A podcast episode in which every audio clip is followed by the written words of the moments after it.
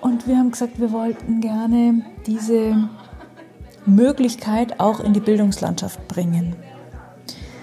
Und in dem ähm, Geist sind wir eben seit zwölf Jahren ähm, in der Bildungslandschaft unterwegs, ausgehend von Bayern, aber mittlerweile eben auch bundesweit mit knapp mittlerweile 100 Coaches in ganz Deutschland.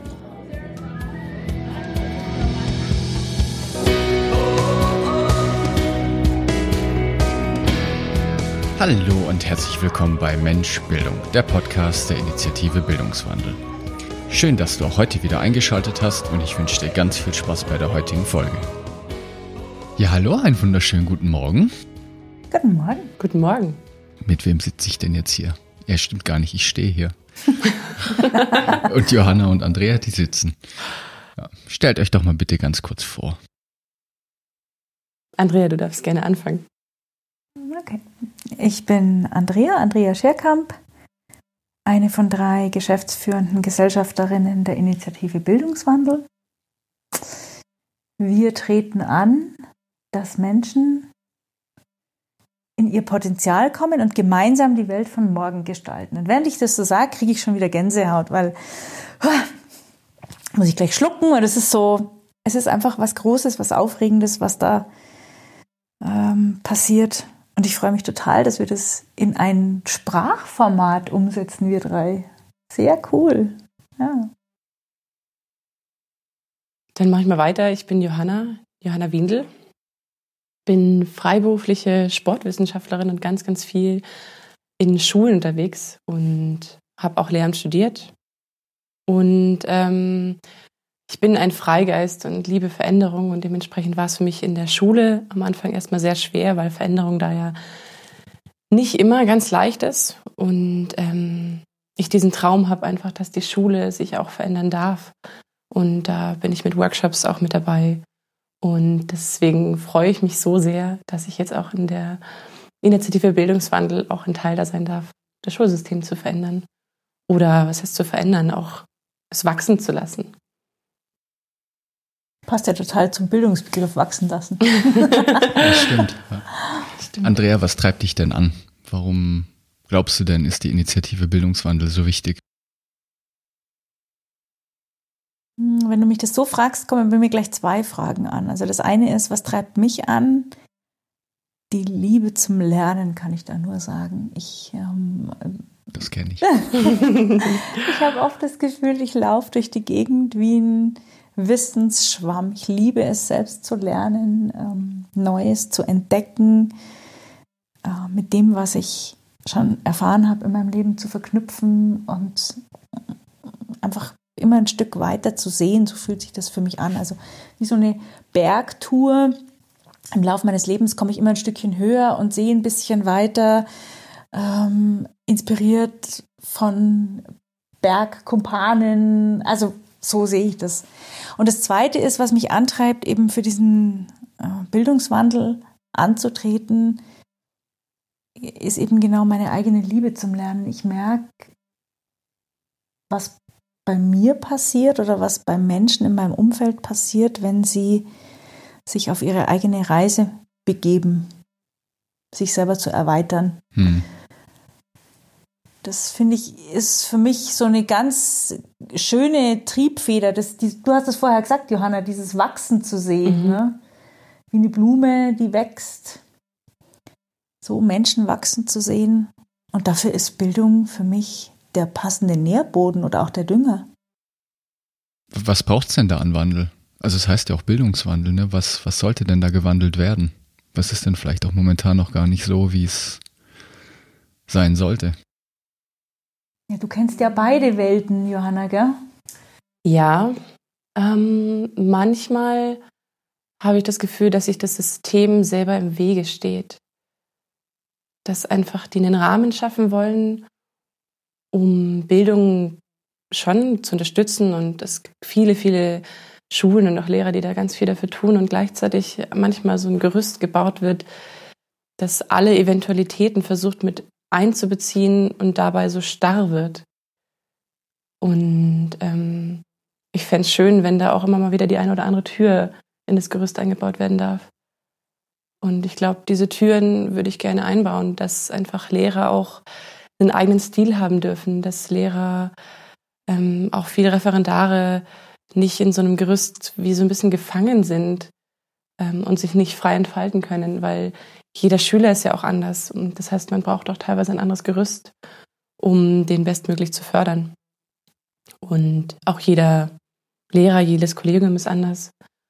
Und dafür würde ich gerne einen Wandel haben, dass einfach nicht ein Gerüst von einer hohen Instanz auf jeden eingepfercht wird.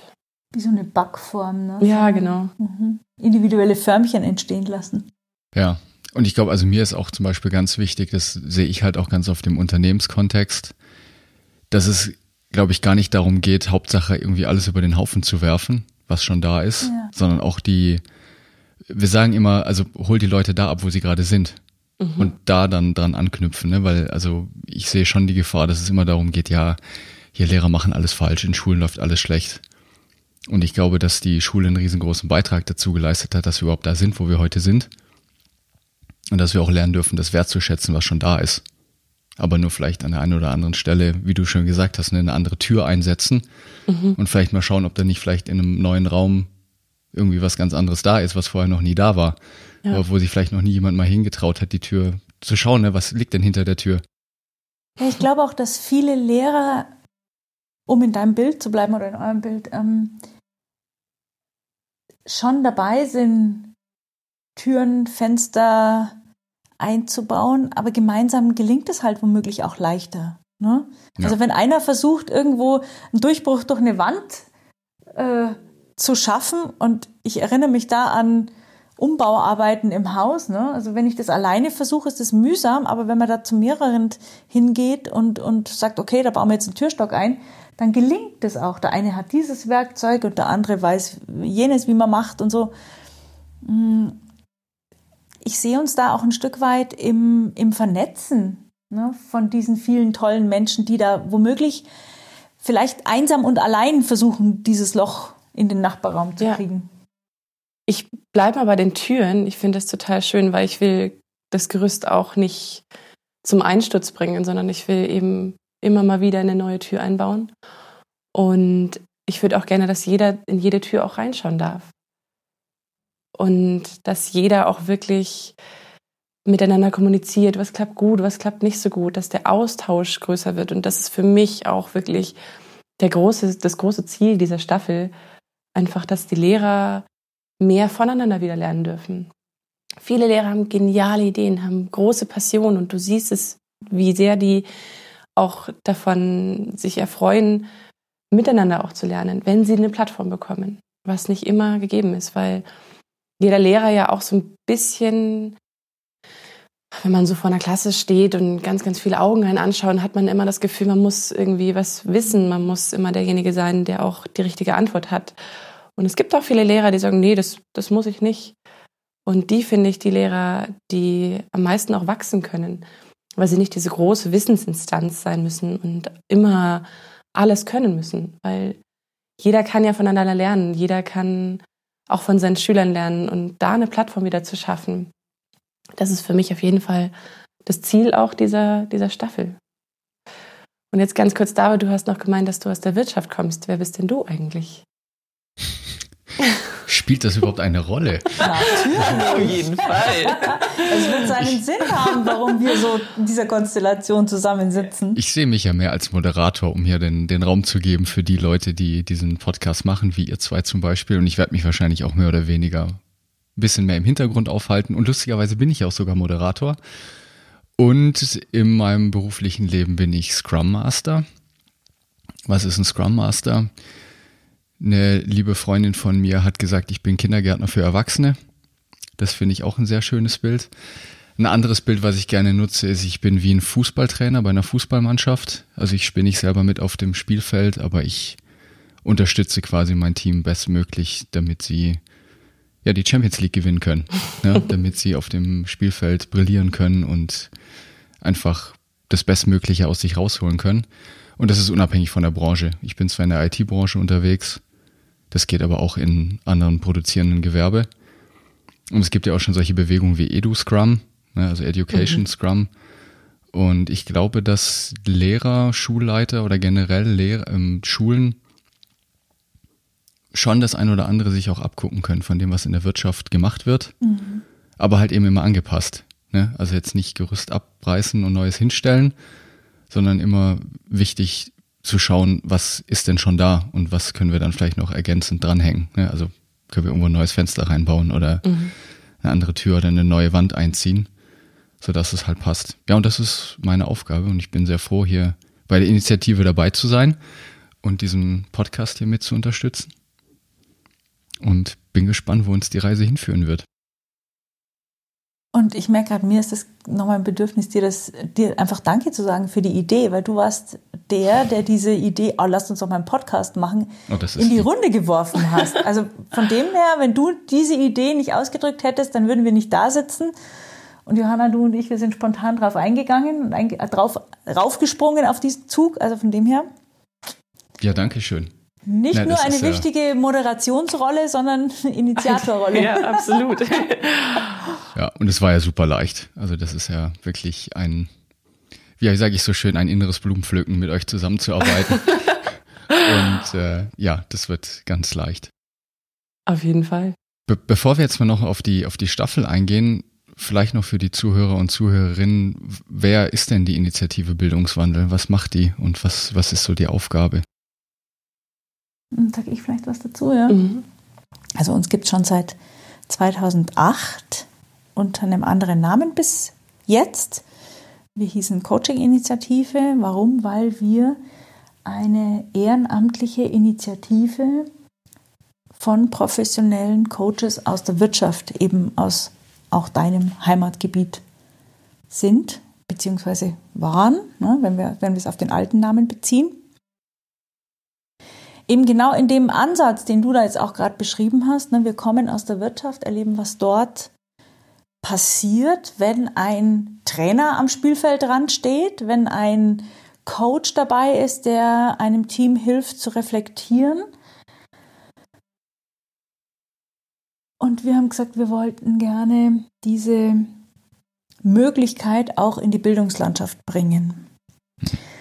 Und in dem ähm, Geist sind wir eben seit zwölf Jahren ähm, in der Bildungslandschaft unterwegs, ausgehend von Bayern, aber mittlerweile eben auch bundesweit mit knapp mittlerweile 100 Coaches in ganz Deutschland. Wir verstehen uns selber als eine lernende Organisation und würde jetzt auch mal sagen, das ist unser eigener Anspruch, weil ins Bildungswesen zu gehen mit einem Ansatz von wir wissen, wie es geht, geht gar nicht. Ja. Sondern wir sind eine lernende Organisation. Dementsprechend, wir haben uns jetzt auch gerade selber nochmal neu aufgestellt. Wir sind in eine Kreisorganisation übergegangen. Warum erwähne ich das? Weil wir damit dem Rechnung tragen, dass wir jetzt genauso aufgestellt sind wie unser Bildungssystem, nämlich föderal. Hm. Das Bildungssystem ist nicht in ganz Deutschland gleich. Das wissen die Zuhörer und Zuhörerinnen noch viel besser als wir. Sondern da hat jedes Bundesland seine eigenen Vorgehensweisen, seine eigene Bildungspolitik etc. Und ähm, ich finde es wichtig, darauf auch eingehen zu können. Ne? Nicht Gießkannenprinzip, sondern zu gucken, welche Pflanze braucht welchen Nährboden, welchen Dünger. Deswegen sind wir jetzt eben in Länderkreisen aufgestellt und können so dieser föderalen Bildungspolitik noch viel besser zur Verfügung stehen. Und ähm, ich habe es vorhin schon gesagt, jetzt mit dem ich sage jetzt mal Jahreswechsel, weil es ziemlich genau zusammentrifft. 2020, 2021 gibt es auch einen neuen Namen, eben nicht mehr Coaching-Initiative, was gar nicht darum geht, dass es Coaching ist, was ins Bildungssystem kommt, sondern unsere eigene oder unsere eigentliche Intention ist ja, dem Bildungswesen, um das mal so als Wesen zu sehen, für, zu helfen, den nächsten Schritt zu tun. Hm. Der ja gerade äh, sich zeigt, ne, der steht an. Der steht definitiv an. Alleine auch die Umstellung jetzt gerade. Es wandelt sich gerade so viel in Schulen mit dem ganzen Digitalisierung und jeder darf gerade einfach flexibel sein. Jeder muss vielleicht muss flexibel sein, ja. Ja, und Digitalisierung ist ja das Riesenthema überhaupt. Ne? Ja. Und ich erinnere mich da auch an die Diskussion, die wir auch übrigens in der Wirtschaft genauso führen wie dann an den Schulen auch. Jeder will's haben und keiner weiß, was es ist. Ja, ja das, das, das, ist ja genau der Punkt, ne? weil das ist ja für jede Schule und für jedes Unternehmen einfach was anderes. Und ich hatte Anfang diesen Jahres noch einen Workshop bei einer Firma und da ging es halt darum, wie die ihre Ordnerstrukturen abbilden. Mhm. Und in anderen Fällen ist es halt so wie bei uns, dass wir anfangen, Podcasts zu machen. Ja. In anderen Fällen ist es vielleicht, dass es einfach mal darum geht, ne, wie wird überhaupt miteinander kommuniziert? Ist eine Kreisstruktur vielleicht besser geeignet für ein Unternehmen? Also können wir damit besser auf die Umstände im Markt reagieren? Also das ist so vielfältig und da braucht es halt dann, glaube ich, schon, also sehe ich es schon als sehr sinnvoll und hilfreich, Experten zu haben, die sich halt damit auskennen.